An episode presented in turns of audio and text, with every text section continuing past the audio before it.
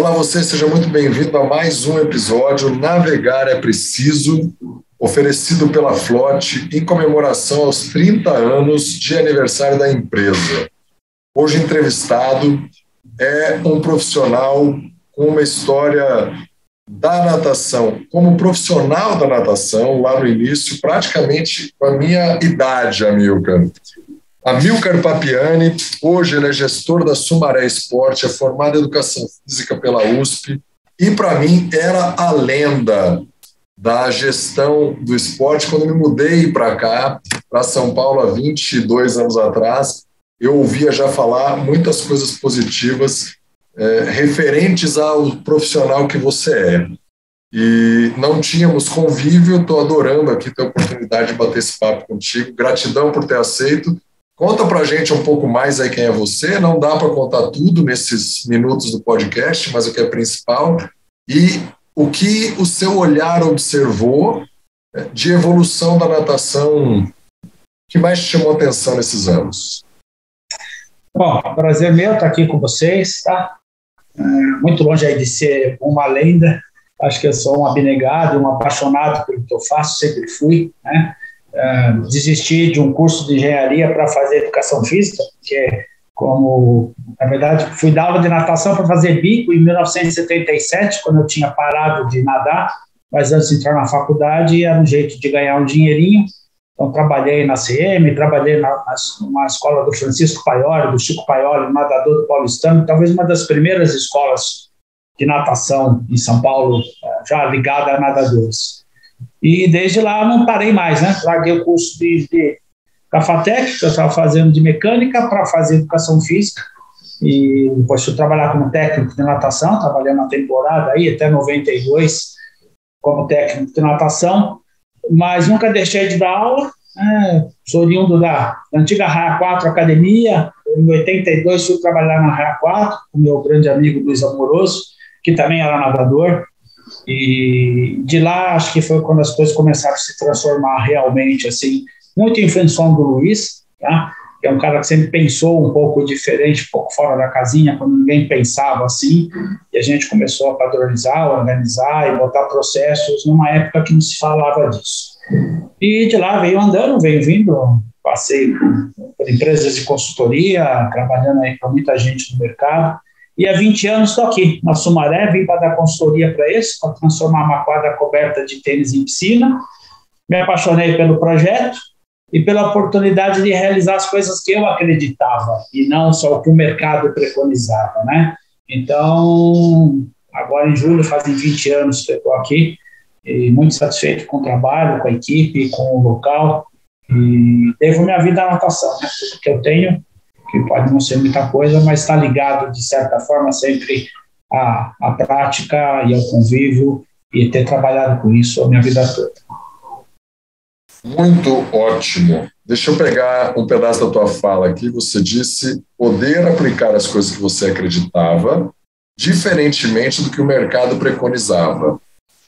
É, conta para gente o que o mercado preconizava e quais foram as mudanças que você é, foi se tornando lenda para mim, como referência aqui. Eu, óbvio que é uma forma é, é, carinhosa de dizer que você foi uma referência por é, implantar alguns modelos que foram sucesso. E aí, por isso, era muito referenciado como modelos que davam certo, a serem imitados e tudo mais. Conta para a gente um pouco aí, então, o que o mercado preconizava e o que você estava implantando de diferente.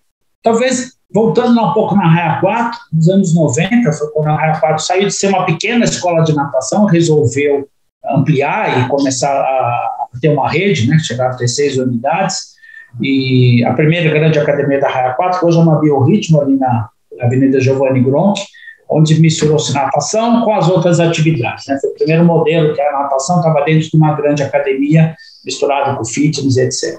Né? E eu sempre brinquei que a piscina era o, até o profissional da piscina era o patinho feio, né? O cara que entrava pelo fundo da academia, escondido, de chinelinho, e muitas vezes com vergonha, às vezes de fazer o que estava fazendo. E havia esse estigma mesmo, né? De que a natação talvez nem tivesse estar naquele momento dentro da, da, dos grandes projetos. Né? E, foi de, e, andou devagar, né? na verdade, se for analisar, todas as grandes redes que tinham piscinas grandes no momento, não andou bem. Todas tinham alguma coisa que, talvez a mistura de público, do, do público adulto com o público infantil, que é o grande público da natação era, pelo menos atrás, né? Uh, fazer com que o convívio e as relações não fossem tão boas. Uh, eu sempre achei isso uma forma que era, era possível se conviver juntos, sim, era possível ter um produto que pudesse conversar com todo mundo sem, sem nenhum tipo de preconceito, né? É, porque hoje a gente tem em torno de 1.700 clientes, uma academia que tem um volume de natação de mais de 1.200, 1.500 pessoas nadando. E tem algumas coisas meio birutas aqui que eu ainda acredito, que, por exemplo, a gente não tem catraca. É um lugar onde entre 1.700 pessoas que não existe uma catraca para barrar ninguém na porta, como até porque no acesso à natação, é uma coisa muito complicada, nós tem natação infantil forte, que é o nosso caso, aqui chega a ter 800, 900 crianças nadando, você ficar controlando o fluxo de quem entra com a criança, né? Porque um dia é o avô, outro dia é a avó, é o pai, é a mãe, é o tio, são os amigos, às vezes tem três, quatro pessoas junto, e a catraca é, é um fator de inibição de, de, desse acesso de entrar e sair, ou a menina da recepção ficar tão saco cheio que ela libera para todo mundo e acaba tomando não os cuidados que deveria ter para quem entra na academia, né? E, então, em função do, dos donos aqui, não serem do mercado tradicional de academia, né? A Somaré é uma história de 45 anos, na verdade, uma das quadras dos clubes de tênis mais antigos de São Paulo, com relação a tênis só. E em 2003 foi quando começaram a fazer essa mudança de transformar o lugar que era só de tênis em outras atividades. Então houve uma abertura de tentar ser um pouco diferente do que o mercado fazia, não que está errado, né? longe de mim achar que isso é um erro, ao contrário, ah, é até um mal necessário, mas muitas vezes não se para para pensar, será que é necessário mesmo? Em quais ocasiões aquilo é necessário? E não sair só repetindo o que todo mundo faz, porque pode ser mais cômodo, né? Uh, trabalhar assim no corpo a corpo como a gente faz é difícil, não é fácil. No dia a dia você ter controle, ter a gente tem várias catracas invisíveis ao cliente, que não é simplesmente liberar a porta da academia, né? Liberar o acesso se você não tem um controle absoluto daquilo que acontece dentro. Então, dá muito trabalho, né? Mas essa coisa mais humana, essa coisa de estar mais perto do cliente, de tentar escutar, entender melhor o que está acontecendo, para depois tomar as atitudes, é, é uma coisa que aqui dá para fazer com mais tranquilidade, em função de não ter essa, esse vício de mercado de que tudo tem que ser muito formatado, tudo tem que ser muito organizado, tudo tem que ter muito discurso, tudo tem que ser muito de uma forma que acaba quase que todo mundo fazendo igual, né? quase que virou um commodity, né? o atendimento é igual em quase todo lugar. E a gente tenta fazer diferente, uniformemente não é melhor nem pior do que ninguém, a gente tenta ser diferente na medida do possível e tem sido um sucesso. A gente não, não posso reclamar e achar que até economicamente uh, não, não seja um sucesso, né? Lógico, o bairro ajuda, a instalação, a gente tem uma instalação também muito diferente do que tem por aí, por circunstâncias, né? Era um, quase que um clube de tênis, uma academia de tênis que acabou virando uma, uma. Hoje a gente também tem pilates, tem musculação funcional, se ampliou, né? mas tem muita área aberta, então é um lugar extremamente agradável. Uh, a gente tem uma coisa aqui, isso já é um pouco mais famoso, a nossa piscina infantil menor, por um problema de construção, quando cheguei aqui a piscina já estava pronta, ela era muito rasa, para aumentar a profundidade da piscina uh, e não fazer uma coisa drástica e uma coisa feia, então um aquário na borda da piscina, é uma coisa que até onde a gente sabe não existe em lugar nenhum do mundo. O único lugar que existe uma borda, que é um aquário, que fez com que a gente pudesse aumentar a profundidade da piscina, foi aqui. Isso é a liberdade de criar, a liberdade de pensar, que os empresários, os donos também permitem que aconteçam, né? Que a gente possa expressar de outra forma e correr atrás de soluções uh, que sejam mais criativas, que venham para realmente resolver um problema, que agregou para a gente a piscina não só ficou na profundidade adequada, mas agregou para a gente em termos de ludicidade para aula, de estética, uma coisa que a gente nem imaginava.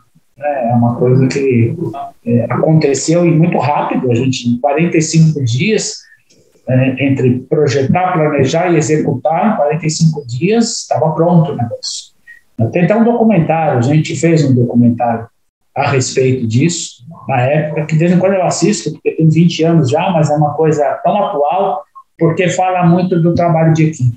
Acho que é um documentário onde a gente conseguiu uh, transmitir ali qual é o trabalho, qual é a relação que a gente tem aqui dentro da empresa, entre todas as pessoas, né? Dos caras, das pessoas mais simples até a direção da empresa, como é o relacionamento. É um documentário interessante de assistir, a gente vai disponibilizar ele no nosso site, nunca esteve no site, estou providenciando para que ele faça parte lá, quem quiser assistir o documentário, possa entrar no site e assistir, porque tem uns 15 minutos, não é uma coisa muito é, curta, né? Mas é, conta uma história. Hum, muito legal. Eu quero ver, eu quero ver porque essa piscina aquário é linda. Se você nunca viu, entre no site sumaresport.com.br é, mas vou dar uma prévia aqui. Imagina que a piscina tenha um metro de profundidade ou 40 centímetros e você quer aumentá-la em 60 centímetros, não sei exatamente quanto tem, e você cria um aquário em volta da piscina inteira, literalmente. Vai colocando um aquário do lado do outro, pra, como se fosse um Lego, só que na verdade é uma peça só. Né? E tem peixe, né, o que é mais legal. É muito é, lindo, é muito bonito. É, porque tecnicamente é complicado, não é assim, põe na borda da piscina, né? Porque o pessoal sobe em cima, é um banco, na verdade. Porque o professor de hidroginástica sobe em cima dele para poder dar aula. Então, foi muito legal o trabalho. De, teve um engenheiro envolvido, um dos donos da empresa que é arquiteto. Ah, eu já tinha muito conhecimento da área de piscina em função da RA4 da RA4 Equipamentos, que se especializou em, em ter piscinas melhores, né, com relação a sistemas de filtragem, aquecimento, etc. A RAPAC também preconizou isso, né? começou a modernizar a parte estrutural das piscinas. Então, se juntou, e nosso chefe de manutenção, que é o serradeiro, então juntou um grupo de pessoas ali torno de uma ideia e que está aí. Né? A gente achava que depois de 4, 5 anos ele ia estar com um problema, ia ter que refazer.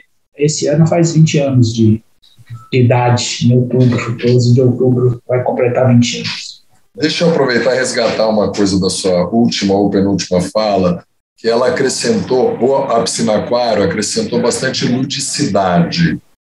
É, como você tem a piscina aquário, imagina que você nem precise de muitos materiais, estou sendo um pouco irônico aqui, para tornar as aulas mais lúdicas, que também é conhecida a Sumaré por isso. Né? Para quem não é do ramo e de repente caiu de paraquedas no podcast, Ludicidade é quando, ao invés de aprender daquele jeito militarizado, a brincadeira é o caminho para aprender. E se aprende brincando. A gente sabe disso, você é melhor do que eu.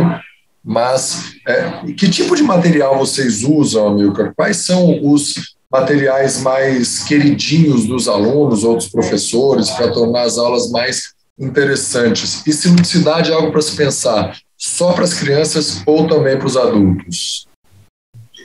O material a gente usa de tudo que todo mundo usa, né? Porque, na verdade, o aquário, ele ajuda porque ele cria um ambiente, né? Primeiro que quem está dentro da piscina não enxerga muito para fora. Então, o vidro é enorme, né? Para quem não conhece a academia, os pais têm uma vidraça enorme que praticamente estão dentro da piscina, Uh, então, a visibilidade deles é muito boa para a aula, e muitas vezes isso atrapalha quando as crianças têm muita visibilidade também do grupo de pais que estão fora, falando, brincando, até gesticulando o aquário acaba fazendo uma barreira física que quem está dentro da piscina não, não consegue enxergar direito o que está acontecendo fora.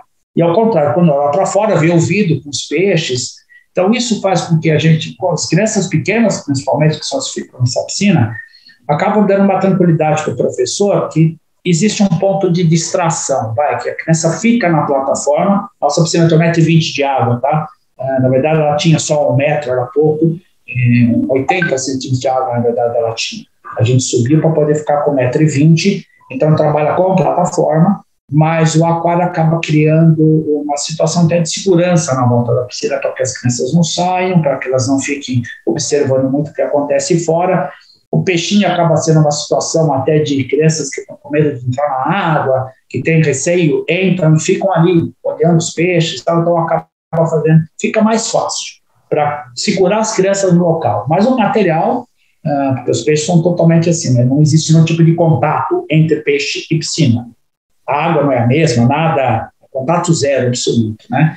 Então, aí entra toda a parte material, que nesse caso, a gente é cliente forte, né? a gente é, sempre comprou, a Forte sempre foi uma empresa que se preocupou em desenvolver materiais, sempre que a gente pode, a gente ajudou, ajudou aqui o André a trazer coisas para testar, para experimentar, a gente sempre é muito aberto a receber toda e qualquer pessoa que queira nos conhecer, seja concorrente ou não, né? Uh, todo qualquer cliente, toda qualquer empresa que queira aqui testar seus produtos, a gente está sempre de porta aberta para tentar experimentar, avaliar e ajudar a desenvolver. É porque desenvolve para a gente.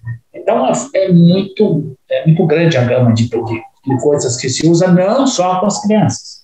Né? Esse, esse trabalho acaba se refletindo também para a piscina dos adolescentes e também acaba refletindo para a piscina de adultos. Né? A gente tenta usar a maior quantidade de material possível, até para que a coisa seja um pouco mais dinâmica, não seja aquela. Porque treinar natação, para quem já foi nadador, sabe que é uma coisa chata, entre aspas, né? Contar azulejo várias horas por dia, né? E se você não tiver algo que quebre um pouco isso, que mude a rotina, que faça com que fique mais motivante a aula ou o treino, é difícil, né? Para quem só vem para praticar atividade física por saúde, tem que ter esse nível de motivação. Concordo em gênero, número e grau. Se não tiver variedade, vai ficar preso, até porque são só quatro nados, né? O borboleta, o costa, o peito, o crawl, se a gente usar a ordem do medley. A natação vai muito além disso. Esses são os quatro nados competitivos. E mais algumas outras coisas você pode fazer, sempre pensando, claro, na importância que tem a competição. Mas nadar vai muito além de nadar crawl, costa, peito e borboleta. Né? Ah, pensando hoje eh, nas crianças, principalmente, a, a, parte da segurança, né? Assim, se não aprender a nadar, morre afogado. A parte de. A, hoje, em qualquer lugar que você vai, você vai ter ou um mar, uma piscina, um rio, um lago, alguma coisa disponível. Então, aprender a se divertir na água, na verdade, esse é o nosso principal trabalho aqui. Antes de aprender a nadar, é aprender a gostar da água, se divertir na água e achar que é um ambiente legal de estar. Se você vai virar nadador, bacana, legal, vai ser consequência disso. E não precisa virar nadador. Né? Inclusive no adulto, aqui a gente não obriga ninguém a nadar os quatro estilos. Se você só quer nadar crawl porque é o que te faz bem nadar crawl, você só vai nadar crawl. Não tem problema nenhum, né? Ensinar um adulto que nunca nadou bem ou que nada pouco tempo nadar borboleta, porque o professor quer, porque muitas vezes ele acha que tem que ensinar e pode até estar causando um problema para o aluno de desmotivação, porque não é fácil fazer ou até de se machucar.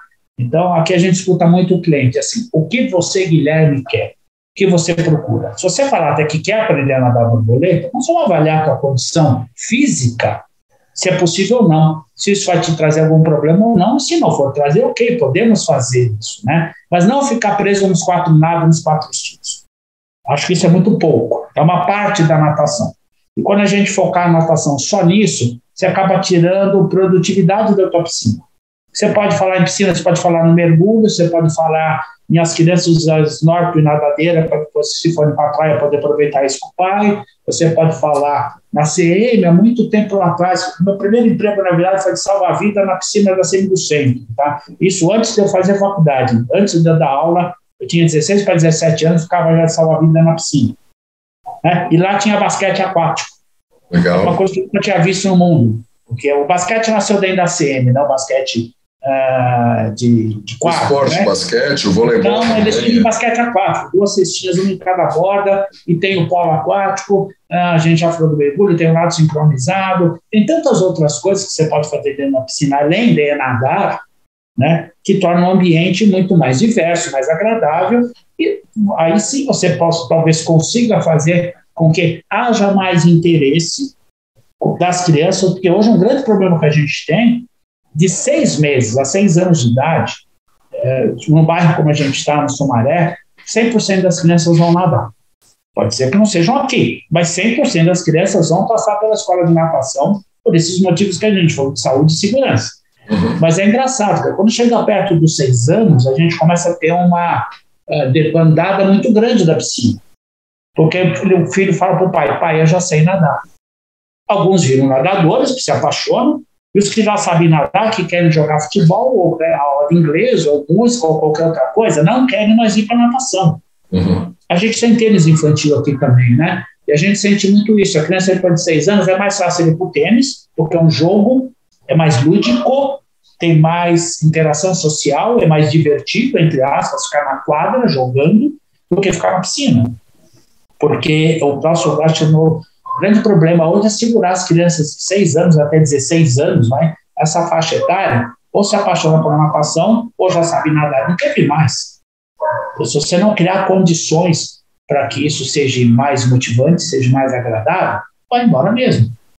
Né? Por mais material que você tenha, por mais lúdico que você tenta ser na aula, acho que falta um pouco disso, de enxergar. A gente já trabalhou com surf aqui, a gente, a, a gente tem a escola de mergulho que também faz intimidade aqui, a gente vira e mexe, brinca com a gincana aquática, uh, já, já teve eventos de liberar piscina para pais com filhos, a gente faz uns festivais infantis, outros pais podem entrar na piscina, uh, tentar uh, melhorar esse convívio entre as crianças e seus pais dentro da água, uhum. Para que se torne uma coisa mais do dia a dia, vai, se, se possível. E não só vir fazer aula de natação, aprender a nadar e embora. E tentamos educar os pais também para isso, que muito pai só quer isso. O filho vem aqui, aprende a nadar, para não morrer afogado, pronto, acabou. Como a natação só fosse isso. Né? Então a gente tenta mostrar que pode ter coisas a mais, o ganho vai ser muito maior do que só a condição de saúde. Excelente. Adoro essa perspectiva de extrapolar o aprendizado dos nados, né, dos nados tradicionais e de fazer a parte de salvamento, de fazer a outras coisas dentro d'água. Você falou uma coisa que para mim é talvez a mais valiosa de todas, que é gostar de estar na água.